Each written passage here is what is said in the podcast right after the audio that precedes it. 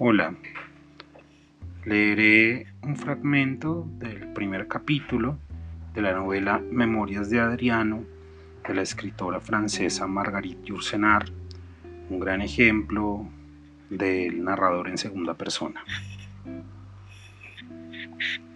Querido Marco, he ido esta mañana a ver a mi médico Hermógenes, que acaba de regresar a la villa después de un largo viaje por Asia. El examen debía hacerse en ayunas. Habíamos convenido encontrarnos en las primeras horas del día. Me tendí sobre un lecho luego de despojarme del manto y la túnica.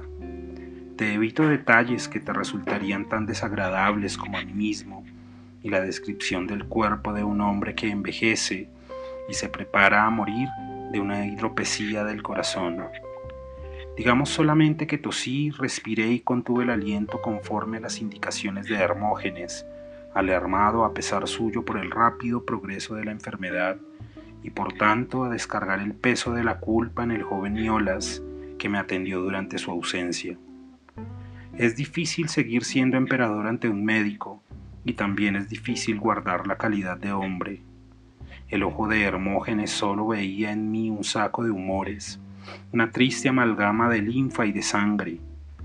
Esta mañana pensé por primera vez que mi cuerpo, ese compañero fiel, ese amigo más seguro y mejor conocido que mi alma, no es más que un monstruo solapado que acabará por devorar a su amo. Haya paz.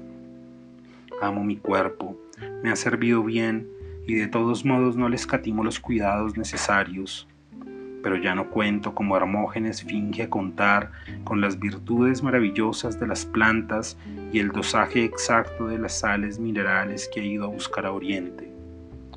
Este hombre tan sutil, sin embargo, abundó en vagas fórmulas de aliento, demasiado triviales para engañar a nadie. Sabe muy bien cuánto detesto esta clase de impostura, pero no en vano ha ejercido la medicina durante más de 30 años. Perdono a este buen servidor su esfuerzo por disimularme la muerte. Hermógenes es sabio y tiene también la sabiduría de la prudencia. Su probidad excede con mucho a la de un vulgar médico de palacio.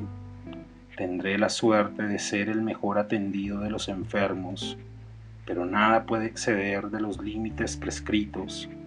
Mis piernas hinchadas ya no me sostienen durante las largas ceremonias romanas. Me sofoco y tengo 60 años.